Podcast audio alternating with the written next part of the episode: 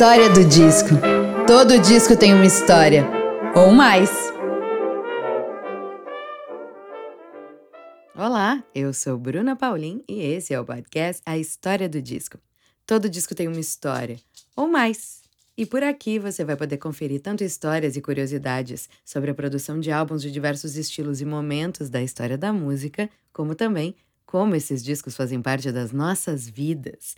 Seja muito bem-vinda e muito bem-vindo. Esse programa é para todo mundo que é apaixonado por música. Você sabia que a partir de R$ reais por mês você pode fazer parte do nosso clube, que mantém o programa semanal e gratuito a todas as pessoas? Quem contribui para o financiamento contínuo de A História do Disco recebe novidades antes de todo mundo, ganha descontos, presentes e conteúdos exclusivos, participa de programas e concorre a sorteios super especiais. Para participar, acesse apoia.se barra A História do Disco. A convidada desse episódio é Josiara. Cantora, compositora, instrumentista e produtora musical, é natural de Juazeiro, no interior da Bahia, e traz em suas composições um olhar sensível sobre o seu cotidiano e sua história, embaladas por um violão percussivo e potente. Em 2018, lançou seu primeiro disco, Mansa Fúria, pelo edital Natura Musical, que foi um dos discos mais elogiados do ano pela imprensa e que lhe rendeu as indicações para melhor disco do ano pela PCA e revelação do ano no Prêmio Multishow.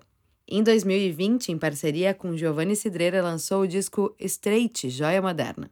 Josiara já participou dos festivais Koala, Hack Beat, Sim São Paulo, Primavera, Bananada, entre outros. Ganhou o prêmio WME de 2019 como revelação. E em 2022, a artista lança seu segundo disco solo pela Deck Disc, Adeus Dará.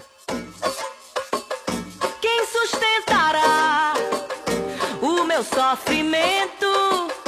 Quem se importará com a minha. E hoje você vai conhecer a história de Josiara com A Deus Dará, o mais recente álbum. A artista se apresenta em Porto Alegre nesse sábado, 26 de novembro, e no Sesc Belenzinho, em São Paulo, no domingo, dia 27. E dia 8 de dezembro, no Mundo Pensante, São Paulo. Josiara, seja muito bem-vinda à história do disco. Que bom te ter aqui com a gente. Oi, um prazer estar aqui com você, trocando. Maravilha. Coisa boa. Meu bem, vamos começar. Como sempre, começamos o programa. Primeiro, muito obrigada por estar aqui, por ter topado o convite. Fiquei muito feliz. Uh, vamos começar o programa como a gente sempre começa falando sobre memórias musicais. Então, uma lembrança muito antiga de música fazendo sentido para ti de um jeito diferente, aquele momento assim, independência musical, um perrengue de show, um momento emocionante, memória ou memórias musicais de Josiara? Olha, me veio aqui agora sim. Nem precisei ir muito longe, mas é uma memória bem antiga. Eu devia ter 11, 12 anos de idade. Estava lá no Centro Cultural João Gilberto, em Juazeiro, na minha primeira apresentação para o público. E foi uma coisa doida, assim, porque tava, eu lembro da escuridão da plateia, a luz na minha cara, eu meio assim, faz, fechando os olhos e cantei. Quando eu cantei, minha voz projetou no microfone e, e me senti ali grandiosa. Então, foi naquele momento que eu decidi de uma forma muito forte que a música era, fazia parte de mim. Ai, que linda memória! E o que que tu cantou? É. Eu cantei a música Meninos, é uma música de Juraildes da Cruz, interpretada por Xangai e cantei lá numa, num evento da escolinha que eu participava, que eu estudava. Ai, gente, que maravilha. Que bom que tu lembra da música. Porque tem gente que ia fazer essa pergunta e a pessoa ia fazer assim: hum, não lembro. Hum, eu lembro, foi muito emocionante. Eu cheguei a gravar, inclusive, essa música no meu primeiro CD, que também é, foi nesse, nesse período, dessa idade, 12 anos. Minha família me levou no estúdio, fiquei lá horas, a madrugada dentro, tocando, gravei essa canção. Gosto muito. Que demais. Meu bem, discoteca. Temos uma discoteca física, tu é uma pessoa apegada à materialidade, tem vinil, tem CD, e o que que tem nessa discoteca se ela existe? Tô vendo que tem. Tô enxergando aqui. Pois é, eu estou começando ainda é, é, esse meu acervo de vinil, né? Ainda estou para comprar minha vitrola e etc. Então, estou me organizando, mas eu adoro. Eu já morei em, casa, assim, dividindo com amigos que são colecionadores, que curtem muito. Para mim é, é, é, um prazer, assim, ouvir um álbum inteiro, sabe? Eu sou amante do álbum, gosto demais desse ritual, né, do, do vinil, de virar ali, lá do B, lá do A. Adoro. É, aqui no, eu tenho o disco de Elza Soares, tem o meu Mansa Fúria, que eu guardo com muito carinho, assim, o, o que sobrou das vendas e tal. É, Giovanni Cidreira também, ela Cinda Leão. Estou começando aí. E com certeza estou bem acompanhada já com esses pouquinhos que eu tenho. Ai, mas já está lindo. Eu, eu sempre digo uhum. o seguinte: quantidade não é o que define uma boa discoteca. O que define uma boa discoteca é a nossa curadoria. Às vezes tem pessoas é que têm muita coisa e não usufruem do que tem. Né? Ou gente que assim, ai, não ouve. Eu já entrevistei aqui pessoas que dizem assim, ai, eu tenho, mas eu não ouço porque tá autografado por não sei quem. Ai, gente, mas sabe, assim, é uma riqueza que tá intocada, que não se aproveita. Não é para isso que é feito o disco. O disco é feito para ser ouvido, né? Então, eu acho que. E já está maravilhosamente bem acompanhada, com várias mulheres incríveis, citou vários nomes maravilhosos. Então, já, já é um sucesso essa discoteca. Tá, e, mas assim, tu já entrou, já, já foi picada pelo bichinho, já tá naquela coisa que onde, onde passa, já dá uma conferida se tem disco, já vai lá dar uma catadinha, tu tá mais comedida ainda? Então, eu tenho já esse bichinho, tô contaminada, assim, eu amo, mas eu só não, ainda não comecei de fato, porque eu ainda não comprei meu equipamento, né? Minha vitrola, tô aí querendo investir em um equipamento interessante que eu possa ter boas audições. Então, estou aí juntando minha, meu pé de meia para poder investir. E, por enquanto, estou me segurando para, enfim, não ficar acumulando sem ainda ter onde escutar. Aí estou meio esperando esse momento. Mas eu fico olhando. O meu namorado, quando a gente se conheceu, ele estava com vitrola estragada. E eu contamino as pessoas por onde eu vou, ele começou a comprar disco sem tocar disco. Aí chegou uma hora que ele tá, preciso comprar um toca-disco. Eu tô fazendo o caminho inverso, só um pouquinho. no streaming. Exatamente. Como é que é teu comportamento no streaming? Tu usa a ferramenta da plataforma de áudio para pesquisar, para estudar, uh, para encontrar coisas novas? É uma coisa que te interessa? E aí, o teu uhum. comportamento é o mesmo? É um álbum, tu é uma garota álbum ou uma garota shuffle na plataforma de áudio? Olha, eu amo escutar álbuns. É, e assim, se eu conheci um artista e gostei bastante, estou ali consumindo, ouvindo todos os EPs e tudo que a pessoa lança, gosto de ouvir tudo.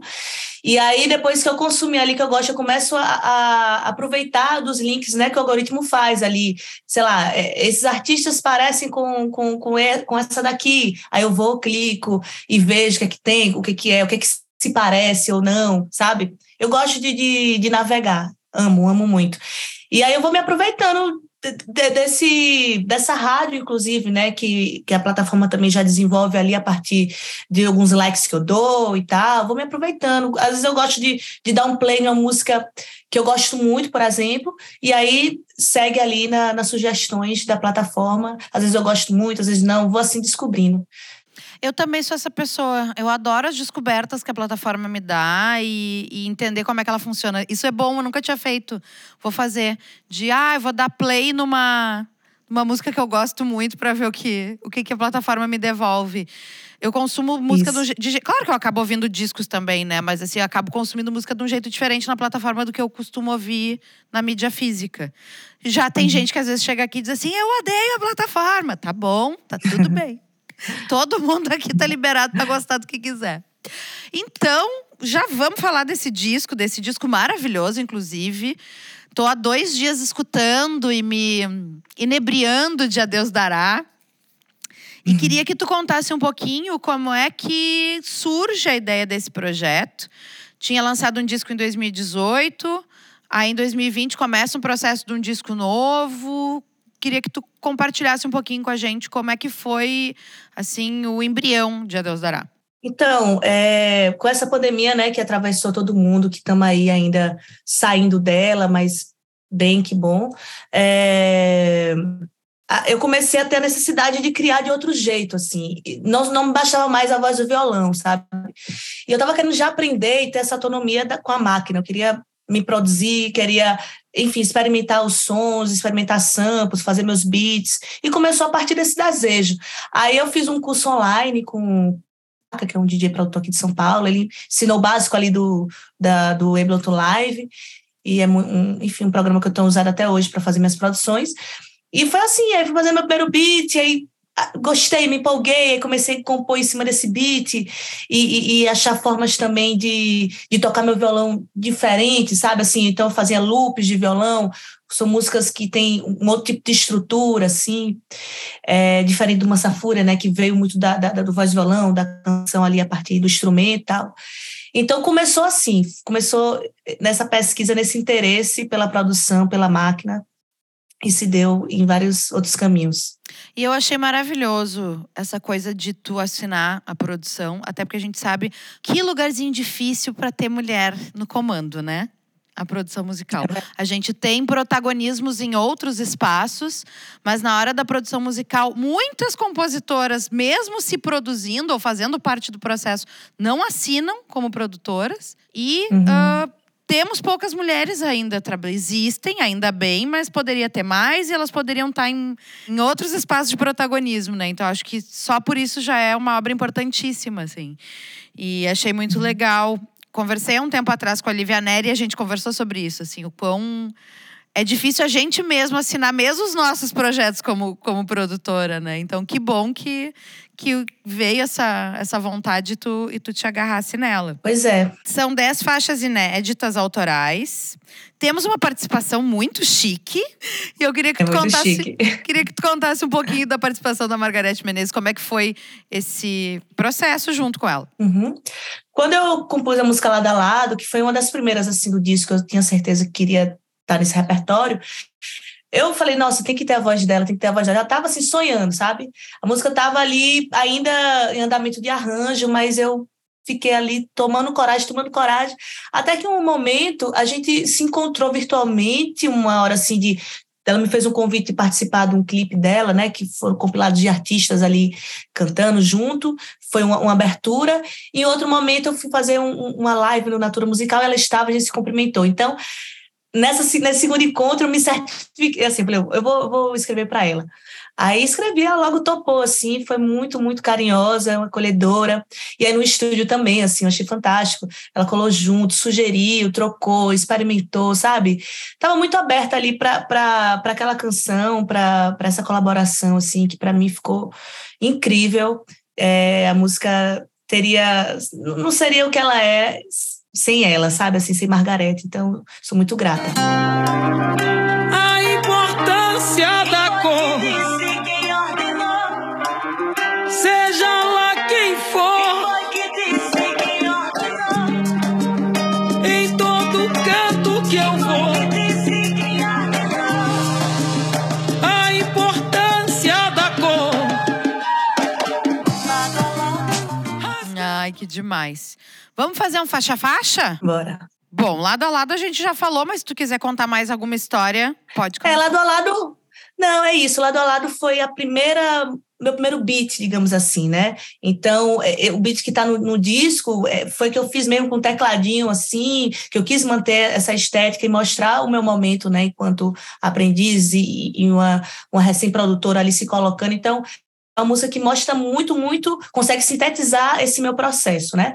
Então, tem, tem muitas texturinhas, tem um sample, tem umas, umas vozes, umas uma, um, brincadeiras de adição, assim, e, e a percussão também abre esse caminho desse diálogo com o eletrônico e o orgânico. Ouro e lama. Prometeram ouro pra colher, lama pra comer, prometeram ouro pra comer, lama pra varrer, prometeram ouro pra colher, lama pra comer prometeram ouro pra comer, lama pra varrer. Quanto vale o risco de andar? Orilama é uma referência muito forte à, música do recôncavo baiano, é o samba chula, samba de roda, onde também pude ali experimentar uma sonoridade de, de baixo synth, né, trazer uma, um, um outros timbres assim para a canção.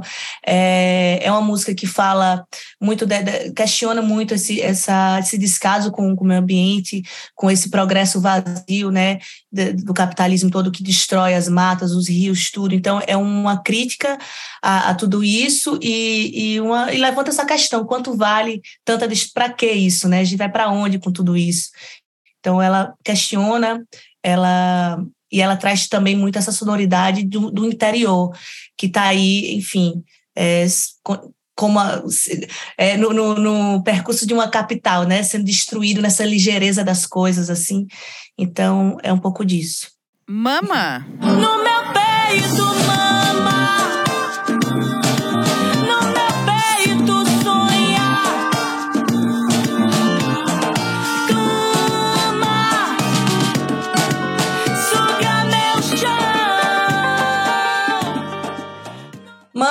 Parceria, a única parceria de composição do disco, uma parceria com Juliana Linhares.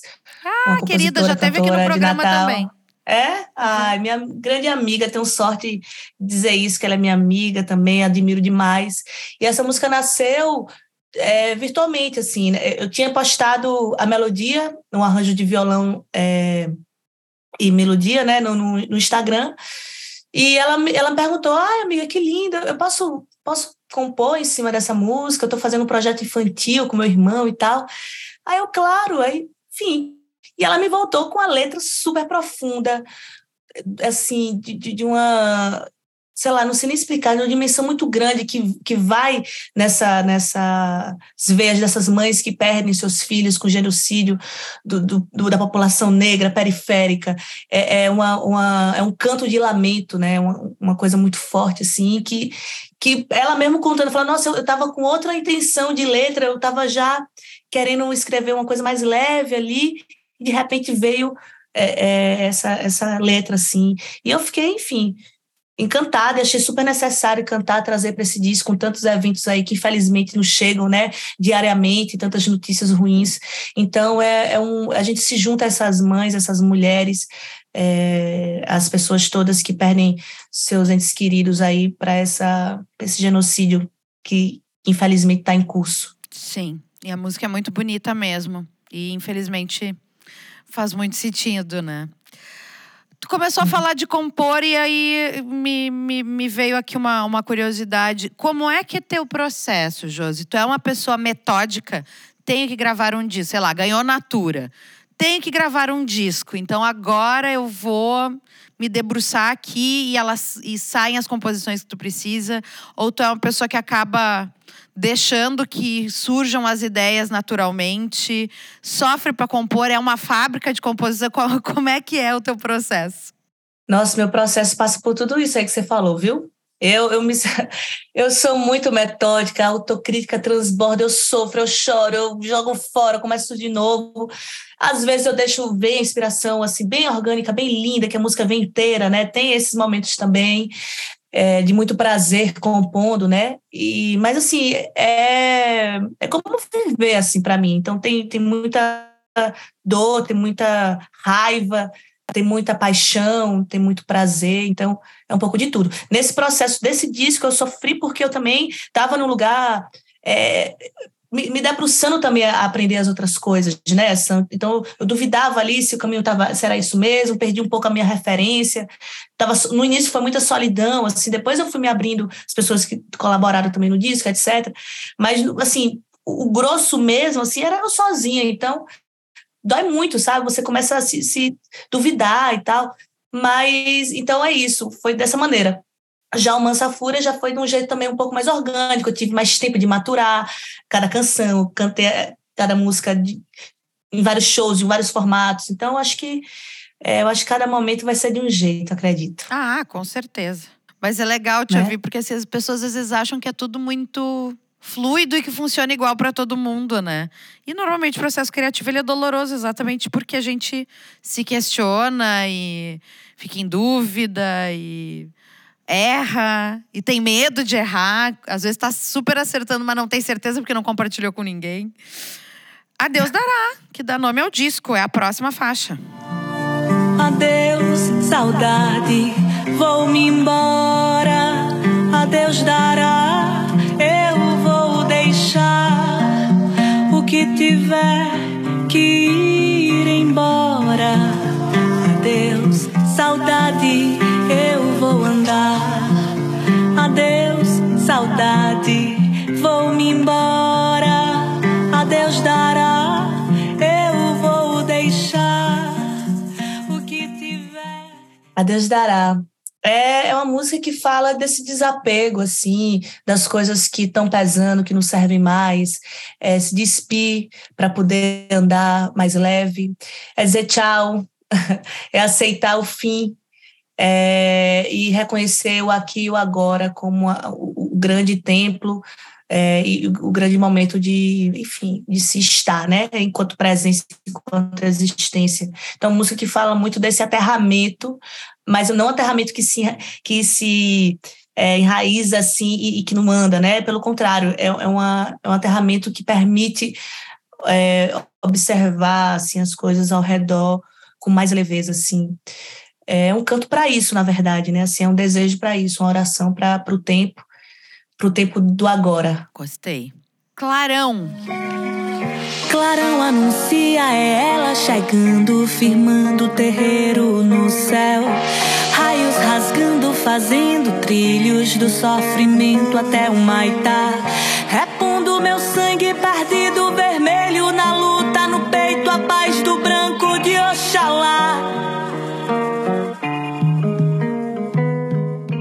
Clarão é, mostra esse lado espiritual, assim, meu, em que, que busca me conectar com esse invisível, essa força estranha, é, pelo sonho, né? Eu sou uma pessoa que sonha bastante, sonha acordado, sonha dormindo, tenho uma relação muito profunda com isso.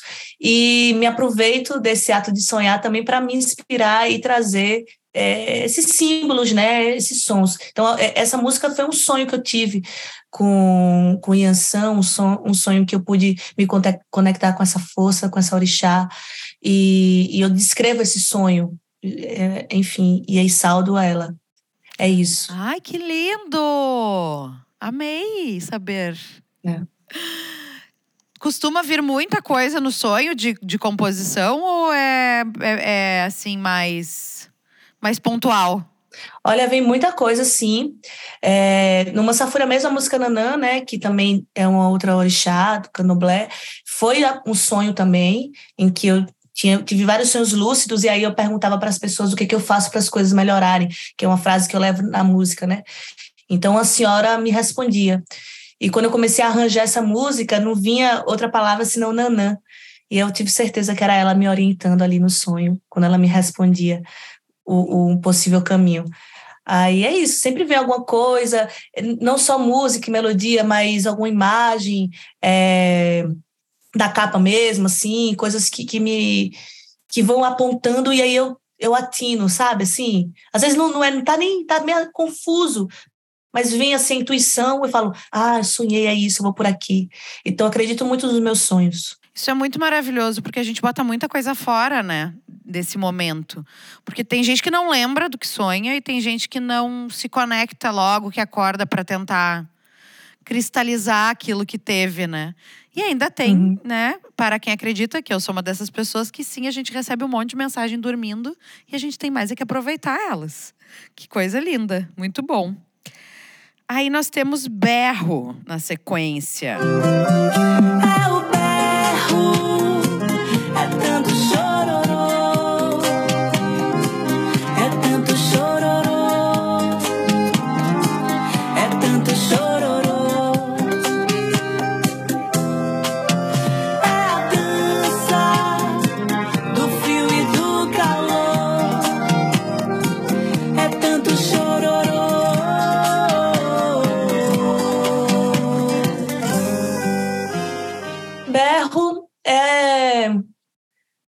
bolero, é uma rocha, assim, né, trazendo essa, essa sonoridade mais dançante. É uma letra simples, é uma observação minha é, da chuva ali é, e a coisa da, das nuvens que, que, chegam, mas também muito trazendo a partir da, do, do, meu sentimento daquele momento. É, é, um canto de esperança, digamos assim, da coisa da natureza que lava e o amanhã que vai vir, que brilhará. É, é uma música que, que fala disso, assim, é muito apostando nesse, nesse pós-tempestade, né? Digamos assim. Como, como diz na música lá do Jazz Macalé, é impossível levar um barco sem temporais. Então é um pouco nessa inspiração dessa frase, assim. Então vem a chuva, vem a tormenta, mas vai brilhar o sol mais uma vez. Qual foi delas que foi mais complexa na hora de gravar e produzir, assim? Nossa, para mim foi tudo complexo. Não tem um assim. É, nossa, foi muito doido. Passava horas e cada assim, dias e dias, em, em, sei lá, me, trabalhava em um, aqui é para outro, mas ficava assim, 15 horas no meu home studio, editando, voltando. Então foi tudo muito. Olha, não tem nenhuma que eu possa escolher, não, viu? Tudo foi difícil para mim. São as 10. Pronto. As 10, exatamente. Mas tu acha que por conta desse trabalho que foi mais em casa, né, isolamento, enfim, todo, tudo isso que a gente passou, que tu acabou te dando mais direito de experimentar e trabalhar com mais tempo em cada uma delas do que se tivesse sido num outro tipo de processo? Ah, eu acho que sim, viu? Eu acho que esse, esse tempo de resguardo fez com que eu tivesse, enfim, horas aí adentro e, e podendo mexer e tal. Eu acho que sim. Mais disponível, né? Sem, é, sem tantas distrações da vida, sem estar na estrada, por exemplo, né? Exato. Bilhetinho. Eu mandei um bilhetinho. Eu mandei um bilhetinho falando do meu amor. Quem dera que ela me responda,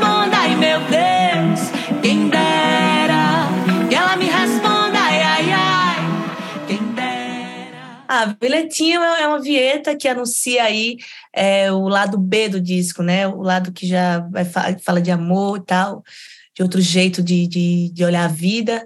E é um, um é uma música, inclusive, que tem uma letra até maior. Eu canto em show desde o do Mansafura essa música, e não tinha nenhum registro dela. E eu resolvi trazer como, com uma, enfim, prelúdio mesmo ali de, desse lado que, de amor que eu queria contar. E aí temos melancia. É o bem que caí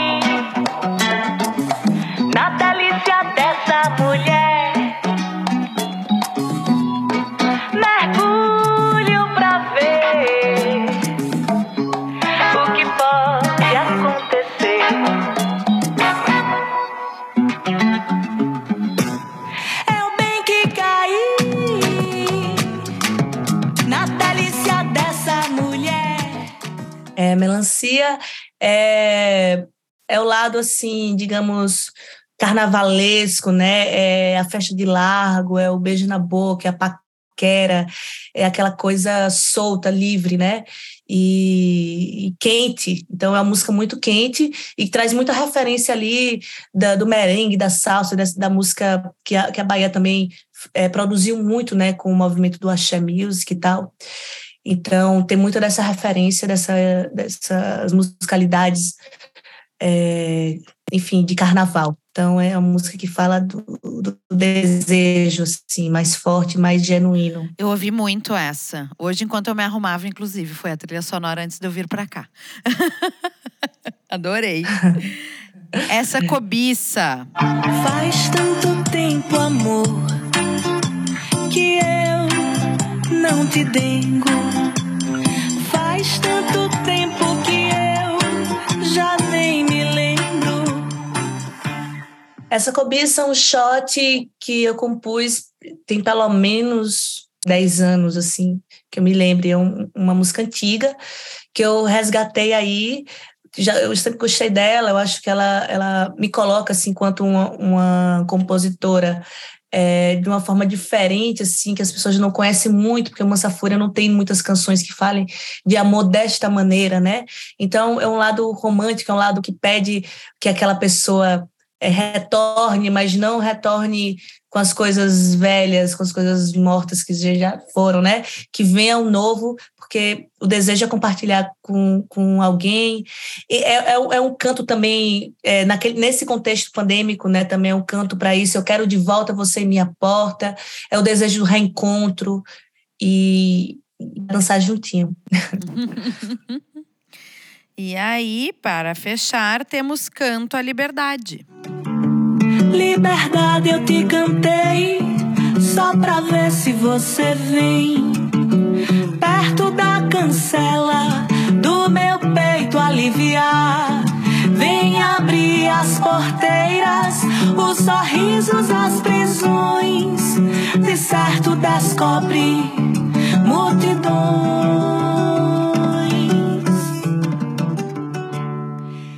Canto a liberdade. Eu quis trazer essa música, finalizar o disco é, com a voz e o violão, né? O violão ele, ele também caminha ali é, fazendo as texturas, fazendo a percussão. É, é um, como o título já diz, é, é um canto à liberdade. Eu peço para ela chegar, eu quero conversar com ela, eu quero entender por onde ela anda, liberdade para quem, é, sabe? Então, assim, levanta essas questões e, e, e deseja aí a proximidade dela, que parece tão perto, tão longe às vezes.